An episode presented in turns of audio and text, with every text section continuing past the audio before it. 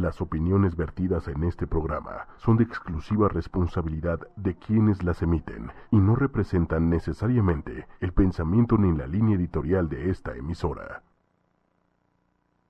Hola, mi nombre es Mónica Musi, soy Master Reiki y soy una apasionada de las comunicaciones. Fusión en movimiento. Curiosa, activa, intensa, dinámica, alegre. Fusión en movimiento.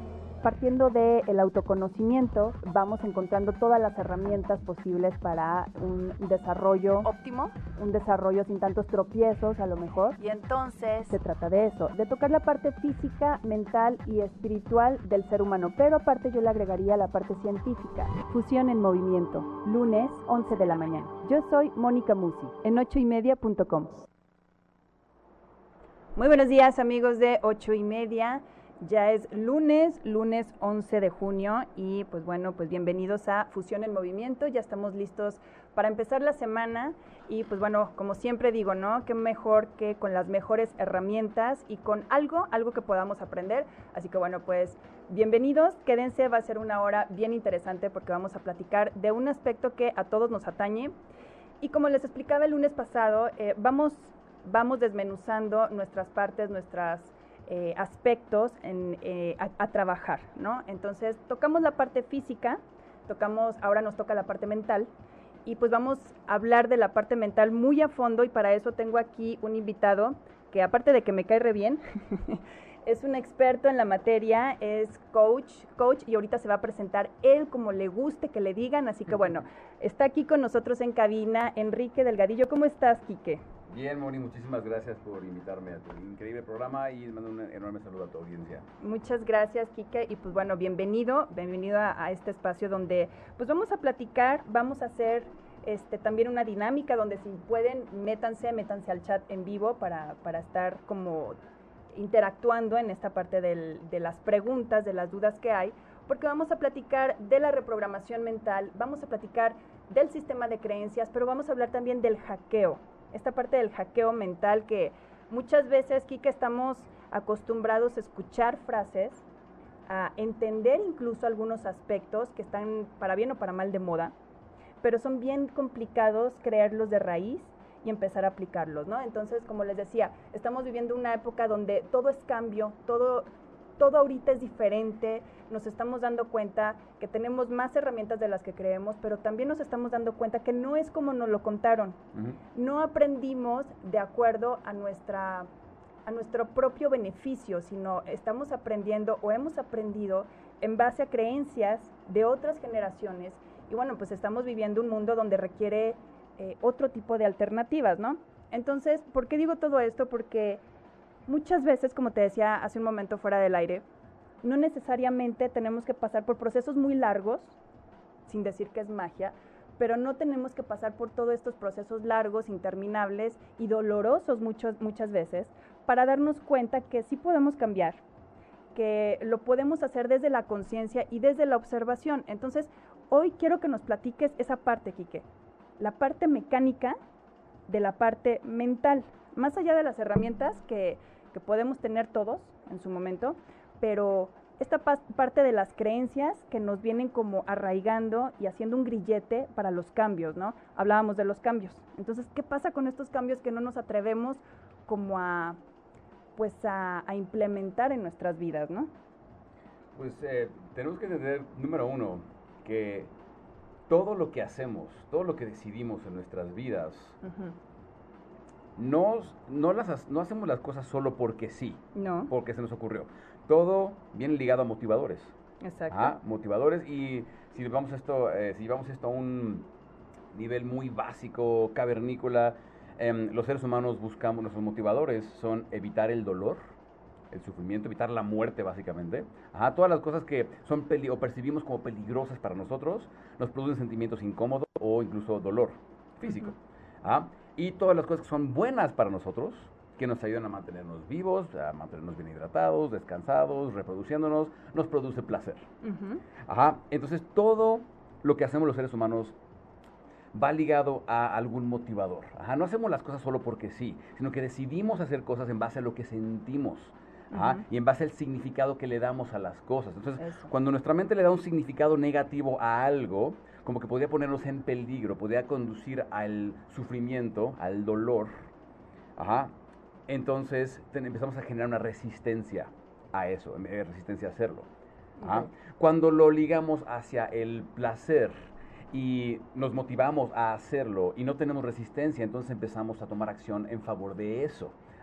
Pero nuestra mente es curiosa en el sentido de que tiene muchos programitas inconscientes que ha creado a lo largo de toda su vida acerca de cosas que percibimos que son peligrosas, que realmente no lo son, y que por esas creencias y sentimientos terminamos no haciendo cosas que podrían beneficiarnos, como es el caso de una persona que podría querer eh, libertad financiera, ¿no?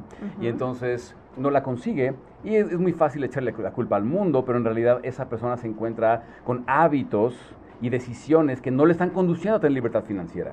¿Ah? O vamos a, otro aspecto, las relaciones. Las relaciones, a ver, ¿cómo está esto? Em, imagínate una persona que dice, yo quisiera tener una relación muy bonita con mi pareja, en donde todo es eh, felicidad y armonía y amor y emoción, etcétera, etcétera, y romance. Pero sus creencias, sus pensamientos, todos esos paradigmas que adquirió de cuando era pequeño, de lo que eran las relaciones, de cómo es un hombre, de cómo es una, mujer, cómo se tiene que tratar a una pareja, lo que vio en sus padres, lo que vio en sus amigos, los fracasos y, dolores que vio pasar a sus amigos o en la televisión, a los eh, protagonistas de la, de la película o lo que sea, empiezan a tener un efecto en ti, empiezan a generar creencias. Eso podría pasarme a mí. Y entonces, ¿qué pasa? Llegamos a relaciones amorosas no con la intención de aportar y contribuir y amar, sino con la intención de defenderme cuidado porque no me vayan a, no me vayan a hacer lo que le hicieron al fulanito en la película. No me vaya a pasar como le pasó a mi mamá con mi papá. No me vaya a pasar como con mi amiga con fulanito o mi amigo con fulanita, etcétera, etcétera. Empezamos a desarrollar creencias que empezamos a, básicamente empezamos a asignarle significados a las cosas. Si yo tengo una relación amorosa podría salir lastimado podría ser peligroso para mí, entonces empiezo a tener una resistencia. Muchas personas de plano no tienen relaciones amorosas eh, exitosas, muchas personas eh, en relaciones empiezan a portarse de forma defensiva con sus parejas, empiezan a tratar a su pareja como si fuera eh, su enemigo. Exacto. Ajá. En lugar de ser cómplices, empezamos a ser enemigos. ¿Por qué? Por mis creencias. Si yo no discuto y peleo y reclamo solo porque me dio la gana hoy, Exacto. lo hago porque tuve sentimientos generados por pensamientos y significados en mi cabeza acerca de algo que podría pasarme. Tal vez sea pérdida de control, tal vez sea que me engañen, tal vez sea que no soy suficientemente algo, suficientemente atractivo, suficientemente importante. ¿Por qué no me llamaste hoy? ¿verdad? ¿Por qué no? ¿Por qué vi que te quedaste viendo a esa persona y a mí? ¿Por, qué a esta persona la tratas así y a mí no? Porque entonces empezamos con todas esas cuestiones de creencias, significados que producen sentimientos que nos llevan a tomar decisiones y acciones que sabotean la relación. Y tu mente hace esto para protegerte, dice, las relaciones son peligrosas, los hombres son crueles, las mujeres son unas malditas, unas ingratas, lo que sea. Y entonces lo hace para qué? Para que expulses a las personas de tu vida y entonces te sientas seguro y nadie te puede lastimar. Ajá. Esos son el tipo de cuestiones. Eh, y este es solo un pequeño ejemplo de cómo nuestras creencias y los significados que le damos a las cosas terminan generando sentimientos que nos hace actuar a la defensiva. Lo mismo hacemos en el dinero. Lo mismo hacemos con nuestros físicos, inclusive, personas que dicen que no puedo bajar de peso. Es que no, se trata de dieta y ejercicio, por supuesto hay que hacer eso, pero primero tienes que resolver cuáles son las creencias y los significados que le estás dando a el bajar de peso. Muchas personas no pueden bajar de peso porque inconscientemente saben que si bajan de peso tal vez van a ser más atractivas para el sexo opuesto y entonces van a tener la atención de esas personas y entonces como no quieren lidiar con eso, mejor me mantengo con unos 20 kilitos de más. Ajá, a la defensiva, exactamente. Y bueno, todos estos mecanismos de defensa, porque al, al, final vamos desarrollando estos, eh, lo que dices, ¿no? Estos mecanismos de defensa en este sentido. Estos ya están arraigados en nuestro subconsciente. Entonces, por lo que entiendo, por lo que dices, es si yo, por ejemplo, voy y me reúno con mis amigas, ¿no? A contarles mi problema de pareja, ¿no? El problema que tengo con mi novio, con mi marido, con quien sea. Es para encontrar un eco y reafirmar lo que yo tengo en mis creencias. Entonces, eso lo voy entendiendo. Pero entonces, ¿cómo empezar a romper? Porque a lo largo del camino, Quique, cuando uno empieza a romper con todo eso, hay un sentimiento de desolación porque te vas quedando sin el círculo de confianza que tenías. Entonces vas perdiendo a lo mejor, no perdiendo, pero te vas deshaciendo o vas rompiendo vínculos con relaciones, con amistades, con familia, porque ya no tienes a lo mejor ese clic que antes tenías y eso nos hace un problema en la cabecita. Y yo, yo de verdad, o sea, es, es increíble eh, asomarte y ver desde un punto objetivo cómo funciona la mente. A mí a veces se me figura como un niño chiquito, tremendo, inquieto, donde hay que estarlo cuidando todo el tiempo, si no ya se metió algo a la nariz o al oído, o sea, algo hizo, ya algo hizo, ya se metió en un problema, ¿no? Entonces es muy desgastante el tener que estar como que al pendiente de todo. Por eso, ahorita que hablabas de, esta parte del, ser como la semilla, ¿no? Ahorita nos explicas ese ejemplo, de alejarte un poco de las personas que a lo mejor no, no necesariamente son tóxicas, pero sí te están influenciando de alguna manera, es ir rompiendo con estas creencias, ¿no? Pero ¿a quién le gusta estar solo, ¿no? Ese sería como que el punto. ¿A quién le gusta estar solo con este tipo de vivencias? Bueno, ahí tenemos que... lo, primero es, entender que en el mundo vemos 7 mil millones de personas. Más de 7 mil millones de personas. Entonces, no estamos solos. El problema es que la mente tiene tal resistencia al cambio que no quieres salirte de tu círculo de cinco amigos o amigas. No quieres dejar de juntarte con las mismas tres o cuatro o diez personas con las que siempre te juntas. No quieres dejar de tener el mismo trabajo, no quieres perder a tu pareja, no, no quieres cambiar, ¿no? Y esa resistencia a veces hace que nos mantengamos dentro de los mismos círculos sociales, rodeados de la misma información. Pero es importante que, entender que si queremos cambiar, si queremos crear un cambio profundo, tenemos que no nada más cambiar lo que está adentro, adentro de nuestra mente, nuestro, nuestra programación inconsciente, sino aparte de todo tenemos que crear a, nuestro alrededor un entorno que soporte esa visión de éxito que, que tenemos, a donde queremos llegar. Ajá, porque hay muchas personas que me dicen cosas como es que Enrique, es que yo quisiera salir de deudas y tener prosperidad financiera. Me gustaría ser próspero.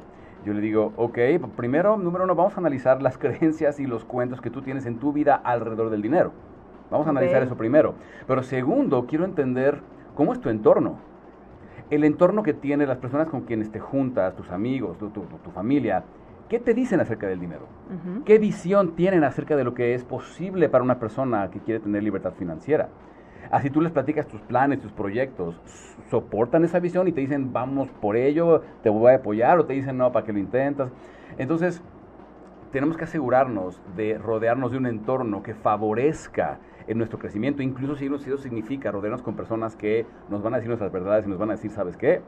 Tienes algo que cambiar. Porque como tú decías, a veces les contamos las cosas a nuestros amigos, incluso es chistoso eh, um, cómo pasa esto, pero hay personas que van con un terapeuta, no para que les ayuden a mejorar, sino para confirmar su creencia de que tienen algo mal, que hay algo mal con ellos van al terapeuta no para, no para sanar, van al terapeuta para que el terapeuta les diga, sí, en efecto, tienes el trastorno de tal cosa, sí, en efecto, tienes el síndrome de tal cosa. Eso es lo que llamas, lo que mencionabas hace rato, el sesgo de confirmación. la mente busca confirmar lo que ya sabe, entre comillas. O sea, lo agarras como bandera, de alguna manera, y es tu justificativo de no puedo hacer tal cosa porque tengo este, este problema, ¿no? Mira, lo que pasa es que entre los 0 y los 7 años de edad, nuestro cerebro está en modo esponja, modo absorber.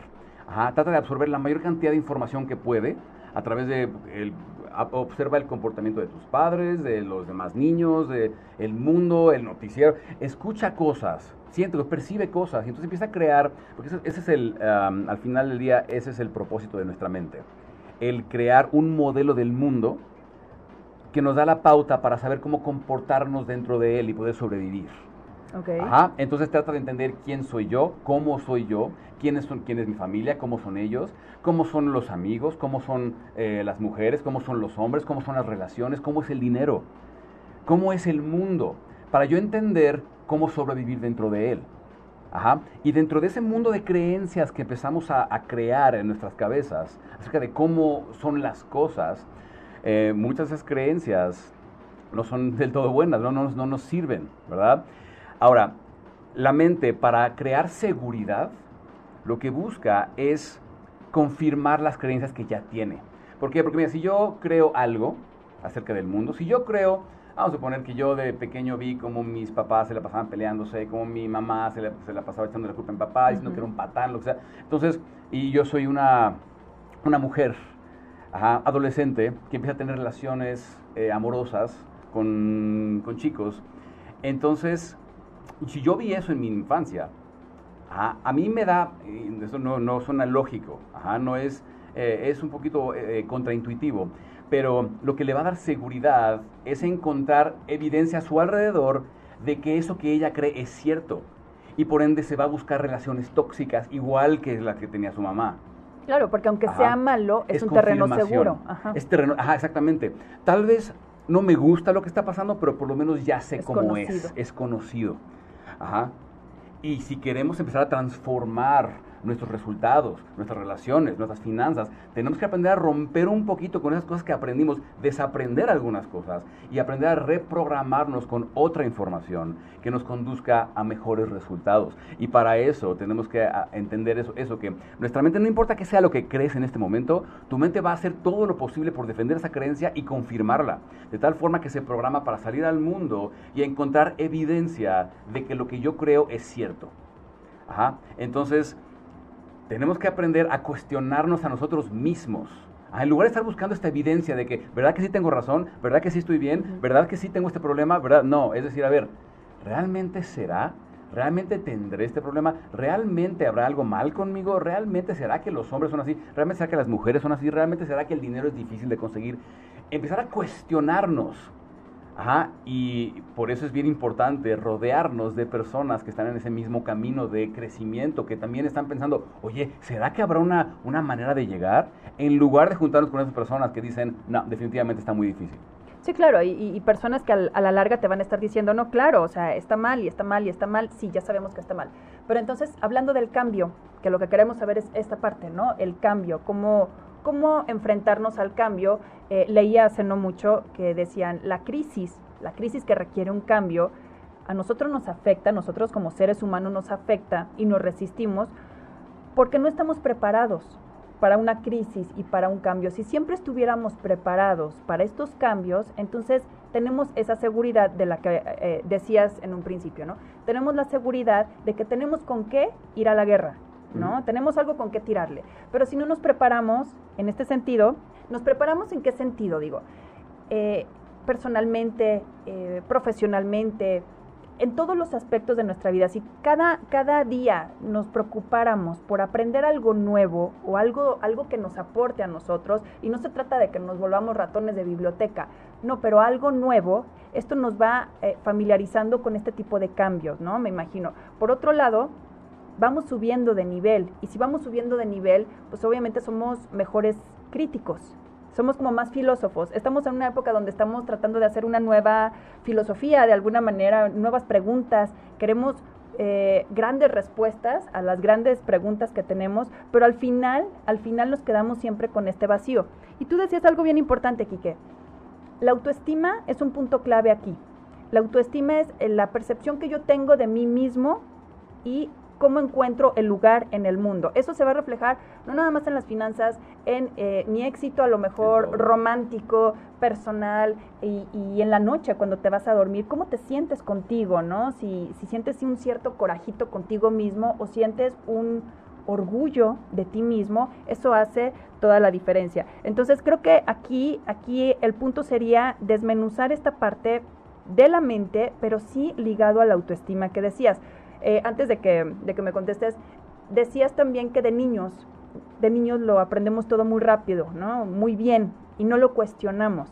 Y eso también tiene que ver, eh, pues la parte orgánica, ¿no? Cuando estamos chiquititos, estamos aprendiendo desde la parte del hipotálamo, no desde la parte del, de frontal del córtex. Eso hace que nosotros tengamos menos juicios a la hora de aprender algo, no cuestionamos tanto. Ahora, no se trata de que pues toda la información venga, ¿no? Y, nos creamos todo, no, sino de ser unos mejores críticos y para eso tener unas mejores herramientas. Entonces, en la parte mecánica, volvemos a la parte mecánica, esta parte del, ok, tengo esta meta en la vida, tengo un bucket list, ¿no? Tengo una lista de propósitos por cumplir. Y ya sabemos que tengo un chorro de miedos, ¿no? no sé, si todo esto te hubiera llegado a ti, a lo mejor a los 18 años, no sé cómo lo hubieras asimilado, así, aunque me hagas esa cara. Pero, ¿cuál sería para ti el paso número uno a recomendar a las personas que ya sé que les dé miedo eh, a lo mejor llegarle a la chava que quieren o a lo mejor ir a pedir empleo o qué sé yo, ¿cuál es el primer paso hacia adentro? No nada más dorarte la píldora. ¿Cuál es el primer paso a accionar para empezar a vivir estos cambios? Ok. Tenemos que entender algo bien importante y eso es lo que es la autoestima, lo que mencionabas hace unos momentos, ¿no? Lo que es la autoestima. La autoestima no es más que las creencias, la, serie de creencias que yo tengo acerca de mí, acerca de mí y quién puedo ser yo en el mundo, acerca de qué puedo, acerca de mi capacidad para lidiar con el mundo. Una persona con buena autoestima es una persona que se cree capaz de lidiar con la vida. No tiene miedo de tener que superar algo difícil. Además, no tiene miedo de que lleguen las situaciones difíciles porque se cree capaz de superarlas no tiene miedo de ponerse a crear algo porque se cree capaz de crearlo. O sea, tiene esa certeza de que yo puedo generar, yo puedo crear, yo puedo atraer una pareja increíble, yo puedo conseguir un excelente trabajo, yo si pongo un negocio, yo puedo atraer clientes, yo puedo hacer cosas, yo si yo me propongo, yo puedo bajar de peso, yo puedo, eh, ese es el punto, yo puedo. La autoestima es, ¿qué tanto crees que puedes? Lidiar, superar, construir, crear. Una persona con baja autoestima constantemente se cuestiona, ¿podré? ¿Será que puedo? Es que quién sabe qué tal que no puedo. ¿Qué tal que me duele mucho si me hacen algo? ¿Qué tal que paso por una separación o me despiden de mi empleo y no puedo conseguir otro o no puedo o nadie más me va a querer? Estas dudas son agujeros en nuestra autoestima. Okay. Ajá. Nuestra autoestima no es más que, no son más que creencias que tenemos acerca de quiénes somos. No es quiénes somos, es lo que creemos acerca de quiénes somos. Y eso, como tú decías, empieza a permear cada decisión que tomamos, cada área de nuestras vidas. Una persona que tiene certeza sale y consigue. Ajá, y no tiene miedo. Y no tiene miedo de que, por ejemplo, el, ejemplo que acabas de poner, de que si yo veo ahí una chica guapa que me gusta, quiero hablar con ella, quiero invitarla a salir, mucho, más bien, el resultado, mucho va a depender de lo que yo creo acerca de mí. Porque si yo percibo, ajá, mi, mente siempre está haciendo estos, estos cálculos, ajá, constantemente, todo lo hacemos. Cálculos de riesgo y beneficio. Entonces, si yo percibo que hay un 10% de probabilidad de que esta chica me haga caso y un 90% de que no, porque yo creo que esto no soy atractivo, porque yo creo que voy a tartamudear y me voy a poner nervioso al momento de hablar, porque yo creo un montón de cosas acerca de mí que hacen que ese, ese porcentaje de que me rechacen y que de vivir una decepción y hacer el ridículo sea mayor que mi posibilidad de tener éxito, mi cuerpo me va a decir, espérate, me paraliza, me manda cortisol y adrenalina y todas esas señales de que algo está mal. ¿Para qué? Para que no lo haga, para que me regrese a mi zona cómoda y diga, no, mejor otro día, no, mejor después. Porque el riesgo de ser lastimado es muy grande.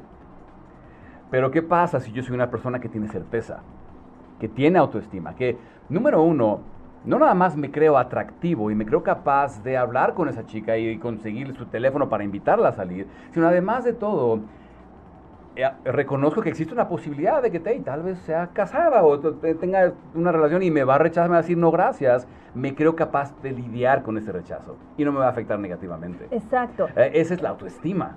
Eh, una persona con autoestima no nada más tiene la certeza de que puedo conseguir y de que la probabilidad de conseguir es mucho mayor que la probabilidad de fracasar, sino que aparte no me siento tan mal con el fracaso. Ajá. Solo sé que es causa y efecto, es un proceso, es neutro, no le, doy significado de más al fracaso. Y entonces nos damos cuenta cómo una persona con baja autoestima, una persona con buena autoestima, va a enfrentar esa situación de una forma muy diferente y va a conseguir resultados totalmente distintos, siendo la misma persona. Pero fíjate qué importante, fíjense qué importante esta parte que acaba de decir Quique, hablando del, caso de la chica guapa. el, hecho de que tengas autoestima, el hecho de que eh, tengas el valor para ir a hablarle, eso no quiere decir que tal vez te vayas a enfrentar a un rechazo. A lo mejor eh, de manera amable, no amable, pero te vayas a enfrentar a un rechazo. Pero el rechazo, como lo tomamos nosotros, a nivel subconsciente, lo que va a hacer la diferencia, por lo que entiendo que va a hacer, es que en una persona que sí le afecta muchísimo, es ahí te atoraste. Ahí va a ser un tope, un freno en tu vida para que ya no sigas cometiendo esos actos de valentía y ahí te vas a quedar. La otra persona con autoestima que está lidiando con el rechazo, va a lo mejor a pasar por esa situación 10, 15 veces y en esas 10, 15 veces mínimo 3 le van a decir que sí. ¿No? Entonces, eh, estamos hablando de, probabilidades, ¿no? Hasta por ley de probabilidades, o sea, la cosa es seguir, la idea es seguir, no rendirte a la primera, pero no tampoco eh, quedarnos con las frases hechas del tú puedes, ¿no? Del convéncete que tú puedes y vas y lo logras. No, porque la vida no es así. La vida te da una gama de posibilidades gigante, inmensa.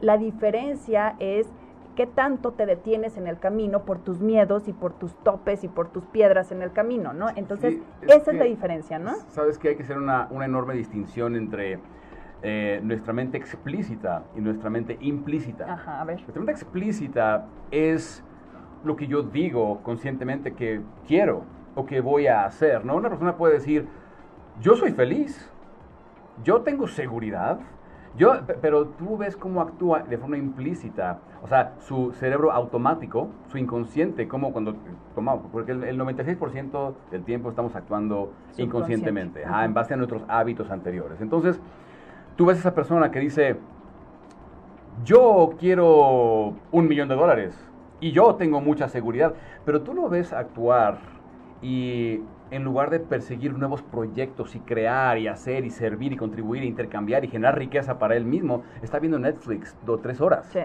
Lo cual no conduce a ser millonario, ¿verdad? ¿no? Entonces, tú ves como si una persona dice cosas Ajá, y es, es, muy bonito, ¿no? la, famosa motivación y el tú puedes y leer las frases en Facebook y decir y sentirte bien y ver un video motivacional, decir, claro, ahora voy por ello.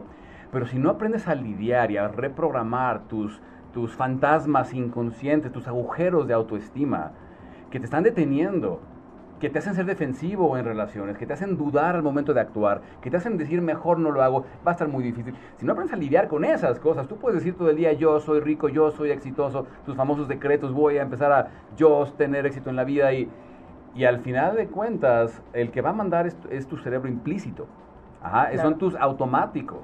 Y si tus automáticos te llevan a ser celoso con tu pareja y posesivo o te llevan a eh, salir de trabajar a las 6 de la tarde, salir corriendo porque odias tu trabajo y llegar a tu casa a distraerte, a hacer cualquier otra cosa que no tenga nada que ver con generar riqueza. ¿Sabes qué? Lo que estás creando en tu futuro, los resultados que estás creando no son muy positivos. No importa cuánto digas, soy rico, exitoso y creo en la ley de atracción, ¿verdad? Sí, la, la, idea es ser congruente entre lo que piensas, lo que dices, lo que haces, lo que hablas también, ¿no? Entonces, como decía Jodorowsky, Alejandro Jodorowsky, ninguna meditación sirve sin una acción. Me voy a ir rapidísimo al chat para, para que no se nos junte un poquito. Eh, dice Juan Manuel Garduño, saludos Juan Manuel, dice excelente día, generando cosas buenas. Anel Alonso dice que buen tema y dice que es un ejemplo textual de lo que está diciendo su caso. Eh, saludos Alonso Romero eh, desde California. Dicen que el punto es estar abiertos al cambio, evolucionar, crecer y generar el cambio deseado. Y dice Kevin, saludos Kevin, dice que para hacer una reprogramación total es necesario obviamente trabajar el interno y este viene con el despertar de la conciencia. Fíjate que hablando de esta parte de la conciencia o del estar conscientes, el famoso aware, ¿no? Cuando, cuando uno es consciente de una situación, y vámonos más, más científicos, ¿no? Cuando uno puede observar la ley del observador. Cuando uno observa una situación, molecularmente las partículas cambian, nada más por el mero hecho de observarlas. Entonces ahí ahí en metafísica se le dice que se iluminó o le entró luz. Pues sí, tú lo ves y entonces ya cambia la, conducta, el comportamiento de esa situación o de esa persona o de nosotros mismos. La diferencia, por eso empecé el programa diciendo esta parte, la diferencia entre un proceso largo y un despertar, como lo decían ahorita en el chat, es ser conscientes, es tomarlo, es observar lo que te está pasando y entonces dejar de creer que todos son procesos largos y que todo es súper difícil y que eh, tal vez muchas personas puedan creer que nosotros estamos viviendo en una época donde todo lo queremos rápido, bonito y bien. No es nada más que lo queramos rápido, bonito y bien, es que estamos comprobando y estamos descubriendo y redescubriendo que tenemos muchas, muchas, deja tu herramientas, muchas dones muchas este, capacidades que no hemos explorado por falta hasta de tecnología, aquí, que si tú quieres, ¿no? Pero en este sentido, cuando empezamos a observarlas y empezamos a utilizarlas, empezamos a ver que sí, el mero hecho de observar una situación hace que cambie. Entonces, si, si yo, por ejemplo, no era consciente de algo que yo hago de manera subconsciente, no es que a lo mejor lo vaya a hacer, dejar de hacer de un día para otro, pero sí modifico, modifico y a la larga voy a empezar a dejar de hacer ese, ese tipo de cuestiones. ¿Por qué? Aquí la pregunta sería, ¿por qué? ¿Qué pasa en nuestro cerebro? Ahora vámonos más, más orgánicos, más biológicos. ¿Qué pasa en nuestro cerebro? ¿Por qué eh, a base de repeticiones, que es finalmente como aprendemos los seres humanos, por qué a base de repeticiones se establecen nuestros aprendizajes y cuando queremos cambiarlo a base de repeticiones es tan difícil? O sea, ¿cuál es el sentido ahí del, de la reprogramación? Lo que pasa es que nuestro cerebro, como eh, repetimos, es eh, el propósito de nuestro cerebro, de nuestra mente, no es hacerte rico, feliz y exitoso. Ok. Ajá, el propósito de nuestro cerebro es que no te mueras, básicamente, mantenerte vivo. Ajá, ¿por qué? Porque mira, apenas hace ciento y pico mil años salimos de la sabana africana para poblar al mundo. Apenas hace Apenas hace poco más de cien mil años. Eso es nada en términos de nuestra evolución como especie. Ajá, a lo que voy con todo esto es a que nuestro cerebro sigue funcionando de una manera muy similar, sino es que casi idéntica, que los cavernícolas de hace miles de años. Ok. Ah, decenas de miles de años. En aquellos entonces el mundo no era un lugar muy cómodo y muy bonito y no teníamos internet y no, había, no teníamos todos casitas donde dormir y no teníamos radio y no teníamos coches en que había que transportarnos. El mundo era un lugar muy hostil en donde había animales salvajes que podían comernos en cualquier momento, en donde teníamos que conseguir comida ya, sí o sí, hoy, no mañana, no la semana que viene, era hoy, porque si no la tribu se moría de hambre. Ah, y éramos nómadas y buscábamos esos recursos. Y el, mundo no era un lugar muy, muy amigable. Era su pura Entonces desarrollamos, ajá, desarrollamos estos mecanismos que nos ayudan a sobrevivir. El problema es que hoy eh, el cerebro no ha, bien, la civilización ha evolucionado más rápido que nuestro cerebro. ¿Por qué? Porque los cambios en un ser, en la evolución de, de, un, eh, de una especie, tardan miles, si no es que millones de años. Pero nuestra, nuestra civilización ha avanzado tan rápido y vivimos vidas tan cómodas, aunque a veces no, lo queramos aceptar, pero vivimos vidas tan cómodas, abundantes, donde tenemos casas y tenemos recursos, tenemos smartphones y tabletas donde ver o escuchar estas transmisiones o lo que sea.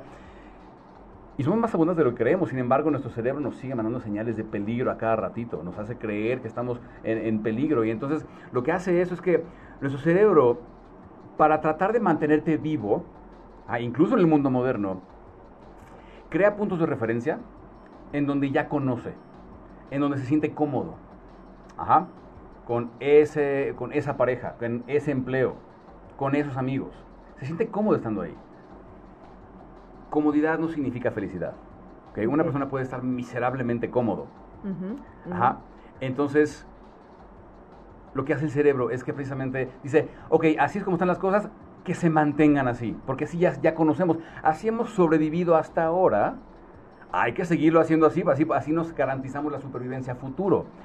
Por eso es que vemos situaciones como el, famoso pégame pero no me dejes, ya sabes, cuando estamos en una relación, y me fui a un extremo, pero una relación tóxica, donde estamos sufriendo de abuso psicológico o emocional, y seguimos ahí. Claro. Y no nos vamos. ¿Por qué? Porque más vale malo por conocido que bueno por conocer. Aquí ya conozco. El cerebro no quiere que cambiemos. Por eso es que es tan difícil romper hábitos. Porque el cerebro dice, así has vivido hasta ahora. Por eso es difícil romper adicciones. Porque el cerebro dice, así me has estado alimentando hasta ahora de esta, estos sentimientos, estas sustancias químicas, esto es lo que sea, que me generan este estado en donde me siento seguro porque ya conozco. Tal vez no me gusta, pero ya lo conozco. Entonces cualquier cambio en donde yo quiera bajar de peso, donde yo quiera dejar una relación tóxica, donde yo quiera incrementar mis ingresos, el cuerpo se incomoda, la mente se incomoda y dice, esto no lo conocemos, no sabemos cómo va a ser si ganamos más dinero. La gente nos va a criticar la gente nos va a robar, y todo tipo de creencias limitadas que tenemos acerca de las finanzas. O decimos, es que yo no quiero eh, amar con libertad, confiar al 100 en una pareja, porque qué tal que me engañan, qué tal que me hacen, qué tal que...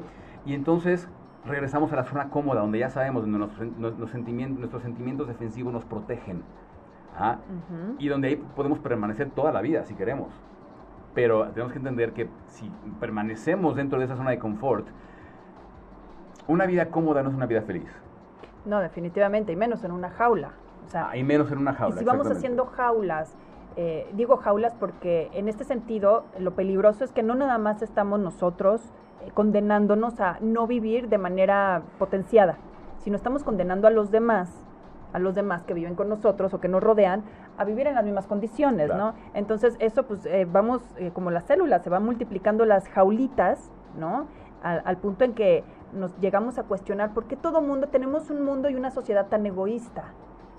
Pues es que así ha sido. Si cada quien está en su jaulita y cada quien está cuidando esta parte que dices de supervivencia este, mal interpretada ahora, si cada quien está cuidando ese aspecto, pues obviamente no tienes tiempo y a lo mejor ni ganas de estar pensando o, de estar eh, considerando a los demás. ¿no? En, el sentido de su felicidad, de eh, el famoso de el famoso de eh, yo te doy a ti para que tú me des a mí, este sentido no funciona si tenemos esas jaulas mentales. Entonces, por el bien de todos, nos conviene ser feliz por interés propio, nos conviene hacer feliz al de enfrente. Pero es algo bien complicado.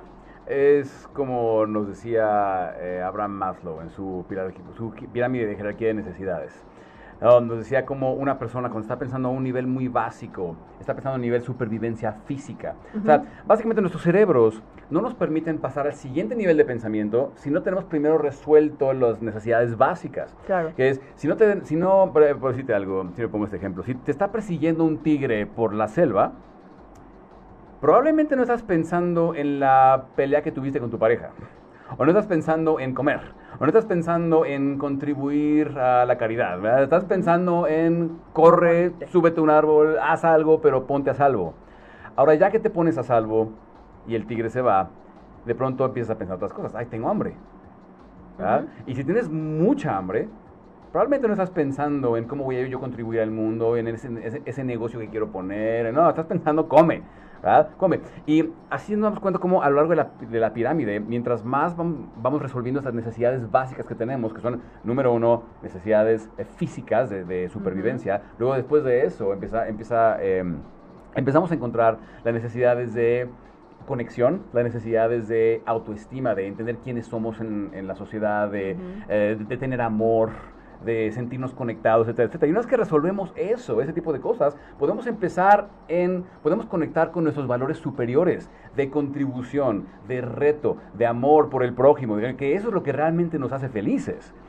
Y sin embargo, vemos un, mundo, como bien decías, hoy en día, una sociedad en donde eh, las personas están más preocupadas por su propia supervivencia que no se sienten libres para empezar a sentir esa felicidad que te da el contribuir a las vidas de otros, conectar a un nivel más alto, em, crear esa, ese proyecto que va a dejar tu legado en el mundo, ¿verdad? No, ni, siquiera, nuestro cerebro ni siquiera nos permite pensar en eso. ¿Por qué? Porque estamos teniendo tantos problemas en nuestras relaciones y en, nuestra percepción de la supervivencia, que si no tengo dinero, que si me tratan mal, que si esto y lo otro que nuestro cerebro ni siquiera nos permite pensar a esos niveles de contribución, de legado, de qué significa la vida, esos niveles filosóficos de los que hablabas hace unos momentos. O sea que eh, de alguna manera aquí, que, o sea, si, si estamos hablando de eh, supervivencia todavía, ¿no? A nivel muy básico, entonces la, la idea aquí sería más que eh, creértela y salir al mundo convencido es entender primero. Primero entender qué es lo que sientes, qué es lo que te pasa y como decía, siempre hay un porqué. ¿Y por qué lo siento? ¿verdad? Porque, ¿Por qué? ¿Por qué siento esto? Más bien, primero es entender qué estoy haciendo y cuestionarme por qué lo estoy haciendo. ¿Sabes cuántas personas se levantan todos los días para ir a trabajar? A la misma oficina, en las mismas dos horas de tráfico, para regresar a las mismas 8 o 9 de la noche, a estar con su familia 10 minutos y tan cansado que no pueden ni siquiera estar con ellos. Y luego al día siguiente repiten la misma rutina pero nunca se tienen a cuestionarse, a ver, ¿por qué lo estoy haciendo? A ver, ¿por qué estoy haciendo esto? Y es que ahí entra, eh, perdóname, ahí entra el, justificativo de todos. Es que no hay de otra. Es que no hay de otra, claro. Es que mis hijos tienen que comer. Y yo les pregunto, ok, pero cuestionate, ¿será esa la única forma de alimentar a tus hijos? Sí. No, es que es la forma que te enseñaron. ¿No? Y entonces estás llevando a cabo una rutina diaria que, que empieza a generar este, esta, esta repetición que no nos lleva a ninguna parte, donde no sentimos que estamos progresando, no sentimos que estamos creciendo, y lo mismo vivimos en nuestras relaciones y demás, esta rutina en donde nos sentimos insatisfechos, vacíos, no sabemos si eh, hay algo más, eh, nos duele creer que tal vez no hay nada más y empezamos a entrar en espirales de depresión. ¿ah? Entonces, tenemos que aprender cómo mejor resolver estas necesidades básicas. Cómo mejor resolver nuestras necesidades de conexión, de supervivencia, de amor, etcétera, etcétera. Este desprendimiento emocional que nos da eh, eh, la libertad para empezar a pensar en otras cosas que hoy, hoy, mira, en este momento, si estás escuchando esto, tienes una tableta, un smartphone, tienes ah, internet, tienes, tienes abundancia. Por el simple hecho de que el 99.9999% de la humanidad que vivió antes que tú no tenía estas cosas. Ah, si tienes comida en tu refrigerador, yo, carajo, tienes un refrigerador.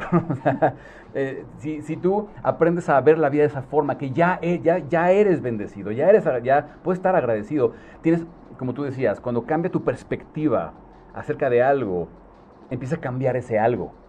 Ah, cuando tú cambias tu perspectiva, tu sentimiento acerca de tu vida, acerca de quién eres, acerca de lo que tienes, empieza a cambiar tu perspectiva acerca de lo que puedes crear te empoderas, es lo que llamamos el, famoso empoderamiento, ¿verdad? Pero primero requiere que empecemos a reprogramarnos para salir de esas espirales depresivas en donde no aprecio lo que tengo, simplemente estoy pensando en lo que me falta, en lo que no tengo, en lo que el vecino tiene pero yo no, en lo que en, la telenovela la protagonista tenía que yo no tengo, eh, y en lugar de compararnos, empezar a darnos cuenta de que ya estamos rodeados de abundancia, ya estamos rodeados y tenemos el poder, tenemos toda la capacidad para crear lo que queremos.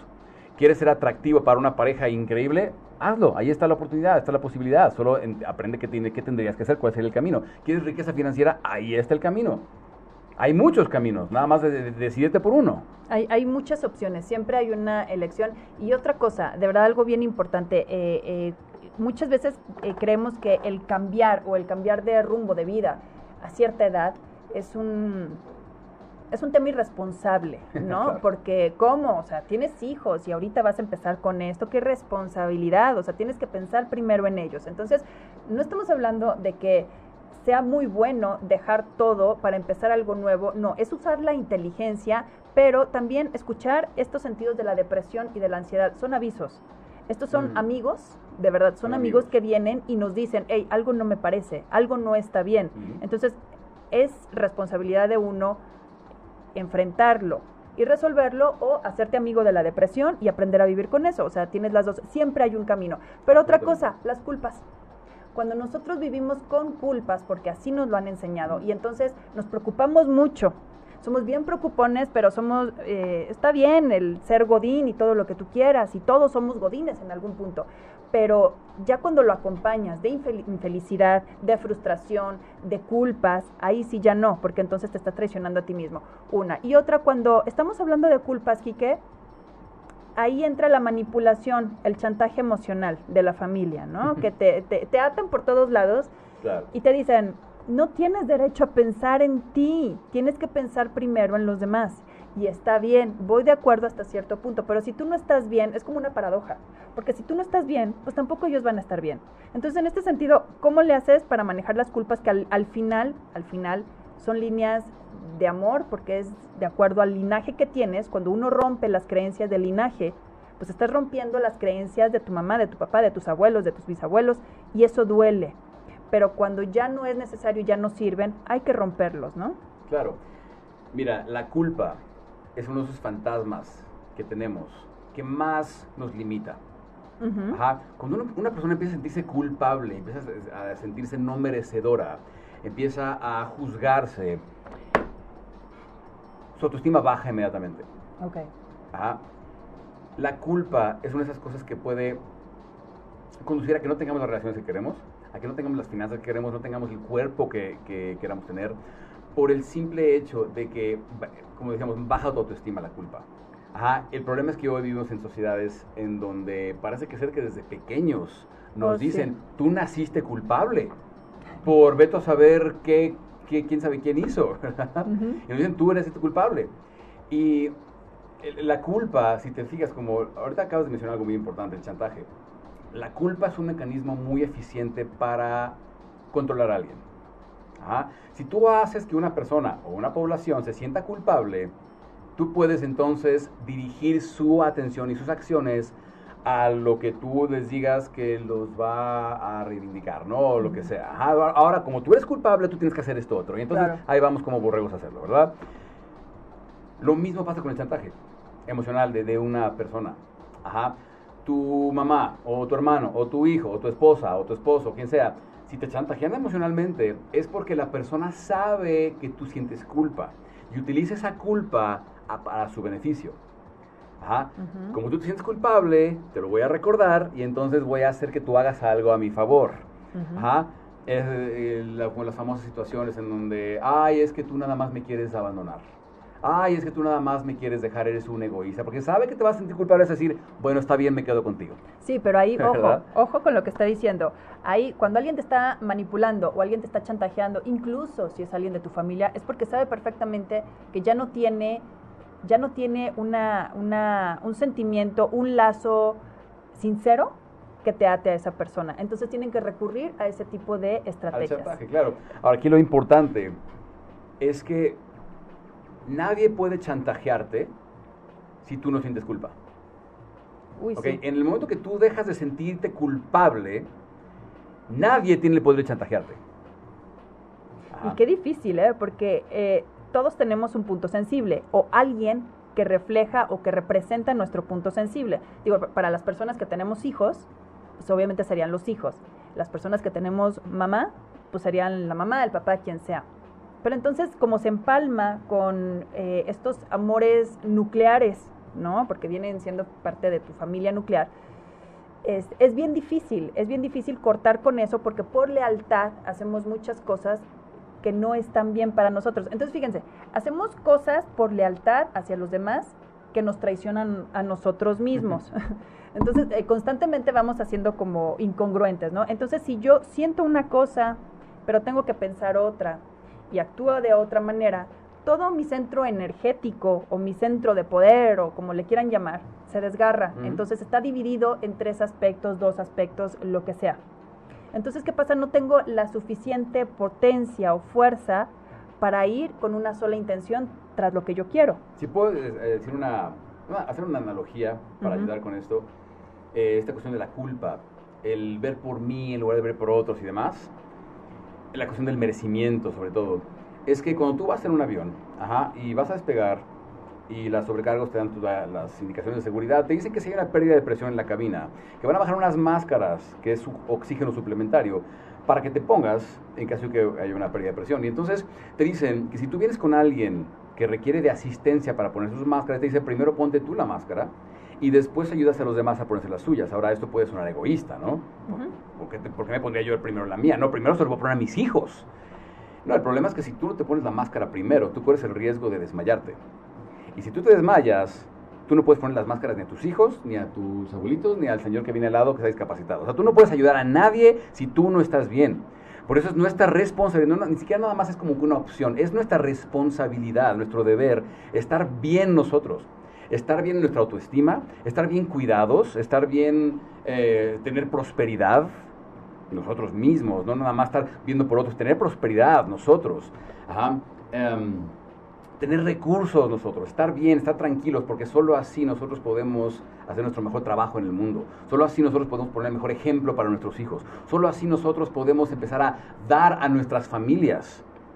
Primero requiere que tú estés bien. Como el, te, eh, te, mencionabas antes de que estuvimos al aire, un, ejemplo de cómo eh, un árbol cuando crece, Ajá, el árbol toma nutrientes del suelo y el árbol no, dice, ay no, suelo, ¿cómo crees? No, ¿cómo voy a tomar esos nutrientes? No, quédatelos tú, dáselos a alguien más. Ay, no, no, exacto, tú hubieras molestado. No, el árbol simplemente toma lo que necesita para crecer porque sabe que al crecer, más adelante va a dar frutos al mundo. Ajá. No lo cuestiona. Imagínate que el árbol, si el árbol fuera como un ser humano, diría, ay no, yo estoy bien, así chiquito estoy bien. No, no, no, no me den sus nutrientes. No, ¿cómo crees? Dáselos a alguien más que no ha crecido. No, no, no, ya estoy bien. Y nunca tendría tantos nutrientes como para empezar a producir frutos para el mundo. Claro, es que, es que es, es cambiar todo, Quique. O sea, es que lo aprendimos todo mal. Lo aprendimos todo mal.